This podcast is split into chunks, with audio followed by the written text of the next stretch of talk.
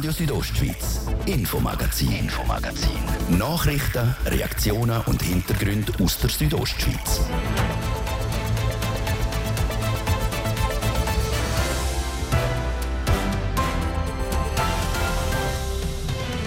In unserem Infomagazin geht es unter anderem um das. Zwei Bündner Wölfe sind offenbar illegal mit Schrot angeschossen worden. Das ergibt eine Untersuchung vom Institut für Frisch- und Wildtiergesundheit in Bern. Der Fall ist am Bündneramt für Jagd und Fischerei bekannt.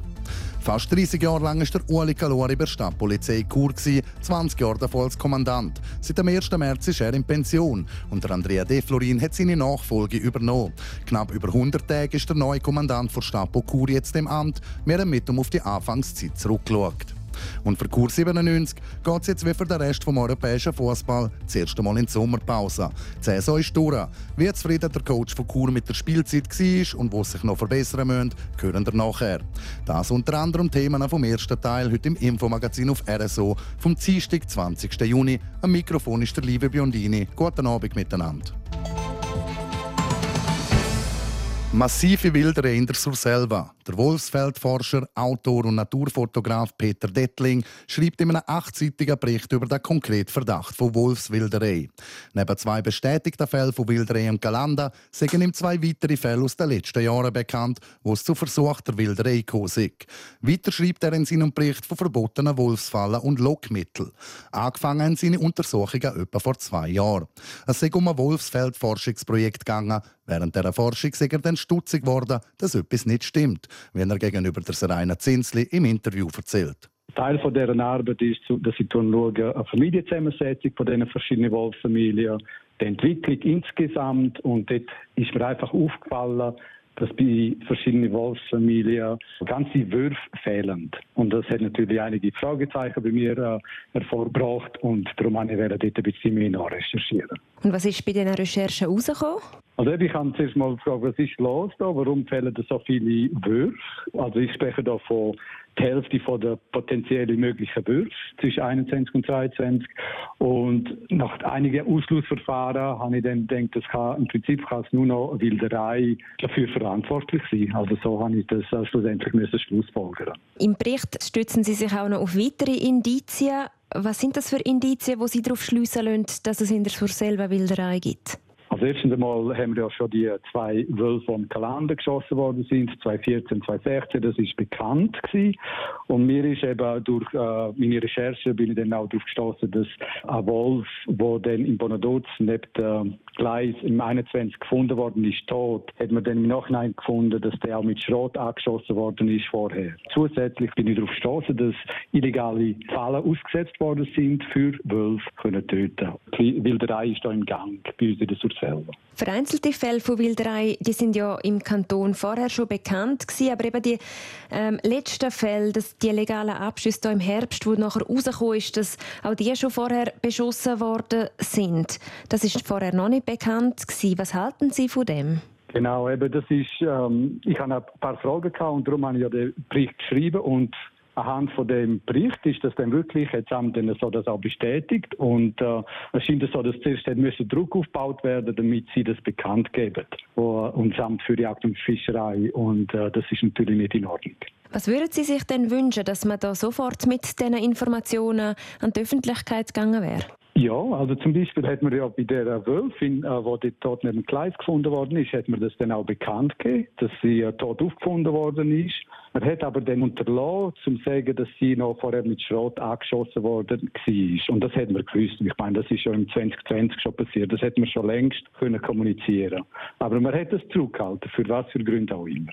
Eben der Verdacht, der ist sehr happig. Sind Sie da zum Teil auch ein bisschen während Ihrer Recherche ins Schussfeld geraten? Also wie das, das ja, die Leute vielleicht nicht so gerne haben, dass jemand da geht, nachbohren Ganz klar, ganz klar. Ähm, von rechts und links. Aber äh, wie gesagt, äh, ich bin überzeugt, dass es ein wichtiges Projekt ist und äh, ich mich auf das konzentriere, auf das Resultat und nicht zwischen rechts und links schauen. Glauben Sie, dass Ihr Bericht etwas wird verändern Ich hoffe es fest. Also auf jeden Fall ist es ja jetzt einmal auf dem Tisch. Es ist öffentlich gemacht worden. Wilderei ist ein Problem bei uns in der Sur selber.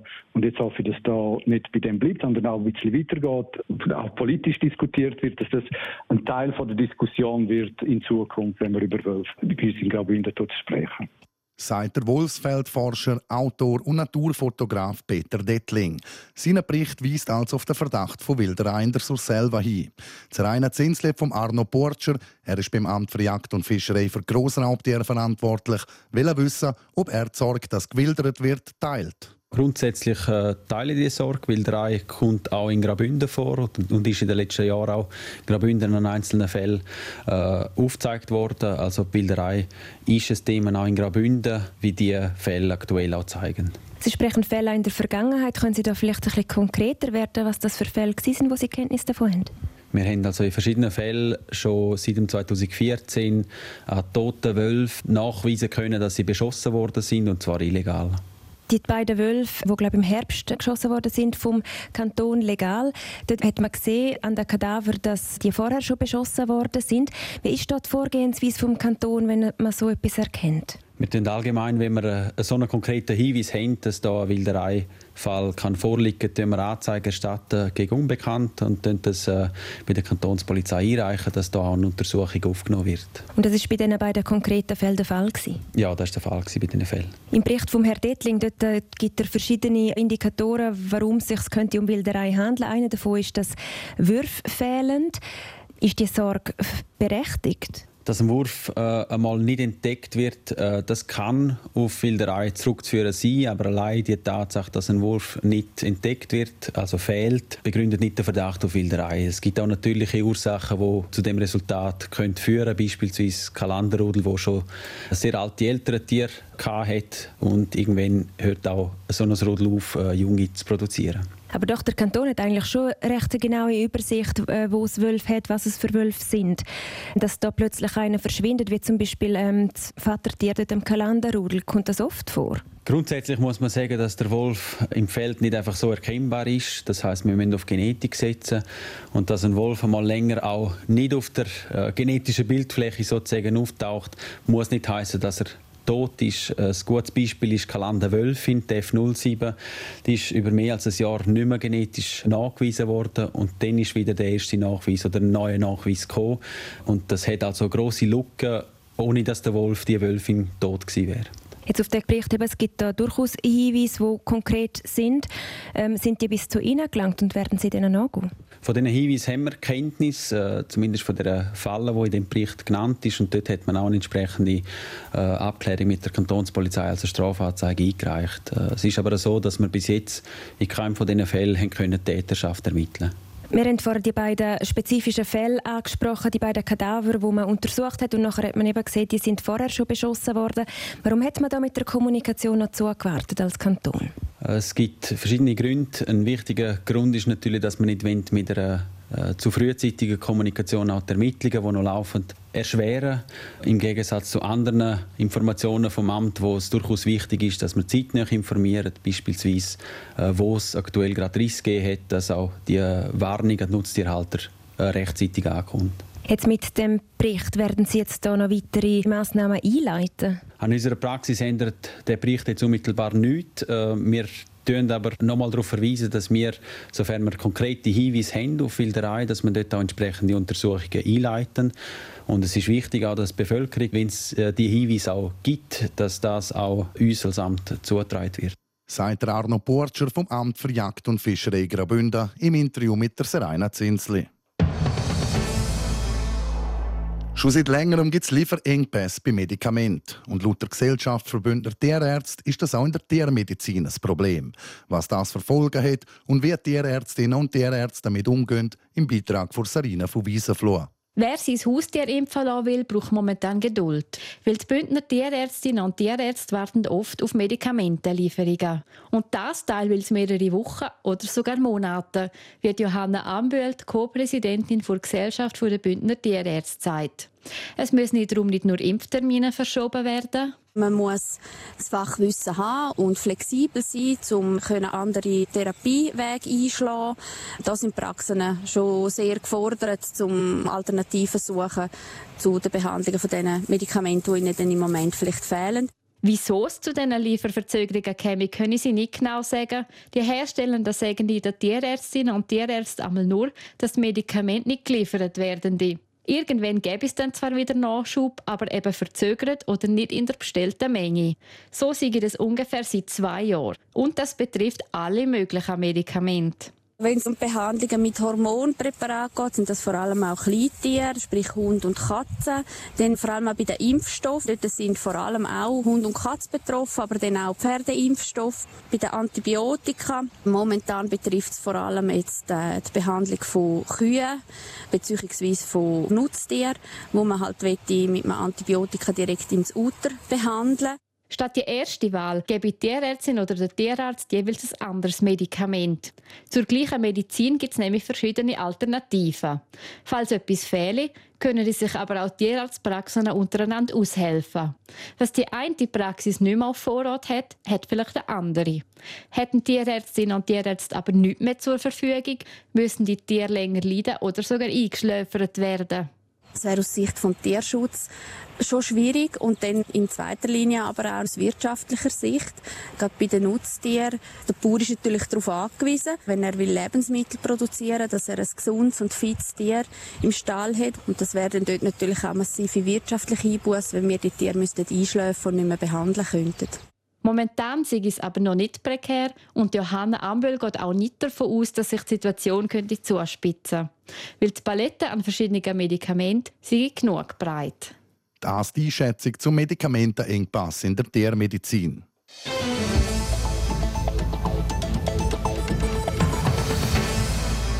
Fast 30 Jahre lang war der Ueli Galori bei der Stadtpolizei Chur, 20 Jahre davor als Kommandant. Seit dem 1. März ist er in Pension. Und Andrea De Florin hat seine Nachfolge übernommen. Knapp über 100 Tage ist der neue Kommandant der Stadt Chur jetzt im Amt. Bis jetzt sei kein Tag wie der andere. Wir haben natürlich eine enorme breite Palette, die wir bewirtschaften tun, über vom Bewilligungswesen, über Verkehrs- und Sicherheitspolizei, Baustellenbewirtschaftung, Grossveranstaltungen managen und das macht es natürlich äh, wirklich sehr, sehr vielseitig. Äh, was uns wichtig ist, ist natürlich, dass wir wirklich permanent unser Gegenüber ins Zentrum setzen und darum ist das auch der persönliche Kontakt, der mir sehr wichtig ist. Der persönliche Kontakt ist am Andrea De Florin auch bei seinen Mitarbeiterinnen und Mitarbeitern wichtig. Ein Kommandant kann das Betriebsklima wesentlich beeinflussen. Und ich glaube auch, dass das im Verlauf der Jahre ist das immer wichtiger geworden, dass man wirklich von zoberst oben halt eine gute Karma in den Betrieb hineinbringt, dass man für eine solide Basis schafft, dass man wirklich auch nach ist beim Chor, dass man viel reden tut miteinander. Und darum, das ist mir, das ist mir sehr wichtig. Es könne eine harte Arbeit sein, wenn die Rahmenbedingungen schwierig sind. Aber wenn man menschlich und authentisch sei und eine gute Kommunikation untereinander hat, dann schaffe man auch ein gutes Arbeitsumfeld. Der Führungsstil von Andrea De Florin unterscheidet sich schon von dem von seinem Vorgänger. Das bringe wahrscheinlich nur schon der Generationenwechsel mit sich. Ich tue eigentlich gar nicht gerne einen Führungsstil beurteilen, sondern für mich wichtig ist, dass ich wirklich authentisch sein kann und äh, das, glaube ich, spürt man jetzt auch hier im Chor, so dass ich mich nicht muss verstellen dass ich einfach meine Ideen und meinen Stil so kann leben kann, wie ich es eben gewöhnt bin und auch gerne mache. Das ist im polizeilichen Alltag halt auch sehr unterschiedlich. Bei einer Lagebewältigung ist er sicher eher autoritär, aber in der allgemeinen Führung des Betriebs ist ihm das Zusammenarbeiten sehr wichtig. Sie haben einen Top-Führungsstab mit einem Kader, der viel Erfahrung hat. Darum sind die Meinungen der Kolleginnen und Kollegen auch wertvoll für ihn. Der Übergang von Andrea De Florin vom Abteilungsleiter zum Kommandant sei recht notlos abgelaufen. Natürlich spüre ich zwischendurch, wenn man andere Themenfelder beurteilen muss, dass man nicht jetzt auch eine andere Rolle hat als Kommandant. Mir ist es aber im Grundsatz wichtiger, um wirklich kollegial den ganzen Betrieb zu führen. Und ich weiß auch, dass das Verständnis der Mitarbeiter um ist, wenn es jetzt einmal einen Entscheid gibt. Und dadurch ist einfach Kommunikation sehr wichtig, dass man dann halt auch sagt, warum dass man so entschieden hat. Und in aller Regel ist es dann so, dass man eigentlich auch nach einem negativen Entscheid für jemanden wieder als Kollege kann auseinandergehen kann. Das funktioniert eigentlich sehr gut. Dass am Andrea De Florins Zusammenarbeiten wichtig ist, zeigt auch, dass er nicht das Büro von seinem Vorgänger Ueli Calori übernommen hat. Das ist nämlich zu einem grossen Sitzungszimmer umgewandelt worden, dass das ganze Chor etwas davon hat.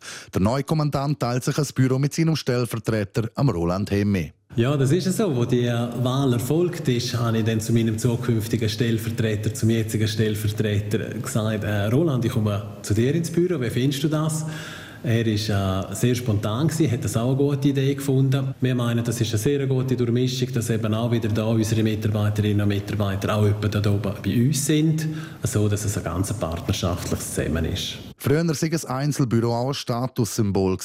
Das sei heute aber in den Augen von Andrea De Florin nicht mehr angebracht. Wie gross das Büro vom Kommandant ist, das sei nicht wichtig. Ich glaube, wichtiger ist, dass er spürbar ist, dass er auch noch mit der Mannschaft zusammen rausgeht, sei das auch mal äh, eine Verkehrskontrolle begleitet. Ich glaube, heute sind das die Sachen, die wirklich zählen. Für ihn bleibe das auch noch über 20 Jahre sein Traumjob bei der Polizei. Und dass er als Kommandant jetzt Stadtpolizei führen dürfe, das sei auch sehr wertschätzend. Das ausführlichere Interview mit dem Andrea De Florin gibt es morgen in der Zeitung Südostschweiz zum Nachlesen. Wir hören das Infomagazin auf RSO. Ich gebe zu Adrian Kretli für das Wetter und den Verkehr. Wetter präsentiert von Röckle AG Vaduz. Vom rohen Brett bis zum Parkett. Alle Informationen unter röckle.li. Es sieht übler aus, als es effektiv ist. Es hat zum Teil dichte Wolken über der Südostschweiz. Die sind aber mehrheitlich harmlos. In der Nacht bleibt es klar und morgen, morgen geht es sonnig weiter. Es wird dann einmal richtig warm morgen, der Tag durch. In Chur gibt es bis 32 Grad, in Tüfenkastel 27 und auf der Lenzerheide bis 26 Grad. Dazu her ist es am Vormittag sonnig, am Nachmittag dann doch eher schon wieder gewitterig. Wir müssen immer mal wieder mit ein bisschen Regen oder am einen oder anderen Gewitter rechnen. Im Süden Süden bleibt es trocken. Verkehr. Auf der A13 San Bernardino Richtung Chur zwischen Rotenbrunnen und dem Isla-Bella-Tunnel haben wir immer noch Stau und stockenden Verkehr. Deswegen Verkehrsüberlastung rechnen da ein bisschen mehr Zeit ein. Verkehr. Und damit gebe ich wieder zurück zum Livio Biondini in die Redaktion. Radio Südostschweiz, Infomagazin, Infomagazin. Nachrichten, Reaktionen und Hintergründe aus der Südostschweiz. Ein Sieg zum Abschluss von einer Saison mit vielen Auf und Abs. Mit dem 1-0-Erfolg bei Uster hat Kurs 97 die Rückrunde und somit Spielzeit positiv abgeschlossen. Platz 6 in der Tabelle, mit den unteren Plätzen nicht sehr viel zu tun gehabt, mit den oberen allerdings auch nicht. Der Tabellenführer Balzers ist 13 Punkte entfernt von der Bündner Hauptstädter. Für den Coach von Kurs 97, der Alexander Jarkovic, überwiegt aber das Positive aus der Saison. Ja, wir sind äh, recht zufrieden. Wir haben eine junge Mannschaft. In der Vorrunde sind wir sehr gut gestartet. Leider haben wir dann ein bisschen nachgelassen. Der Rückrundenstart war nicht so optimal. Dafür haben wir uns jetzt gegen Ende Rückrunde gut gefangen. Gut gefangen heisst, von den letzten acht Spielen hat Kur sechs gewonnen und nur zwei verloren. Positiv an Saison sei sicher, dass man mit vielen jungen Spielern geschafft hätte, die jetzt Erfahrungen für die nächste Spielzeit gesammelt haben.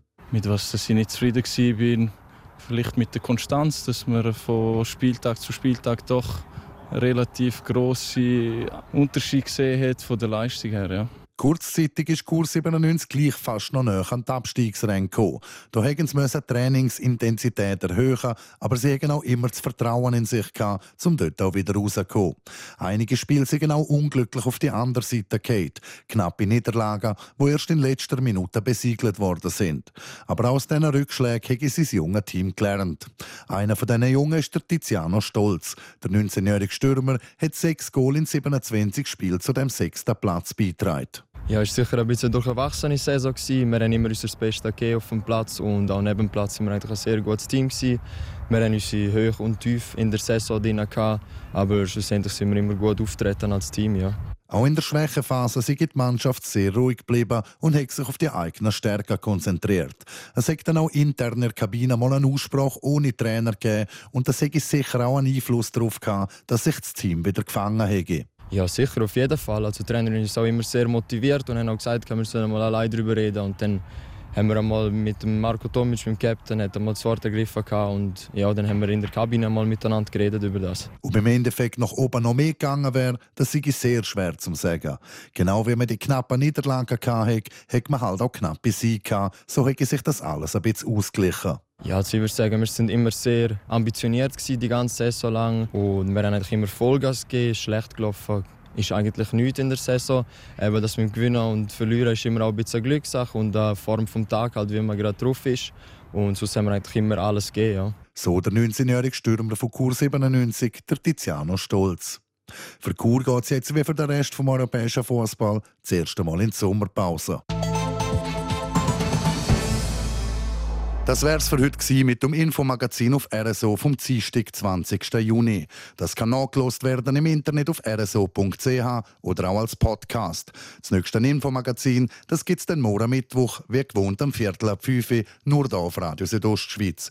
Danke fürs Zuhören. Aus der Redaktion verabschiedet sich der Livio Biondini. Schönen Abend miteinander.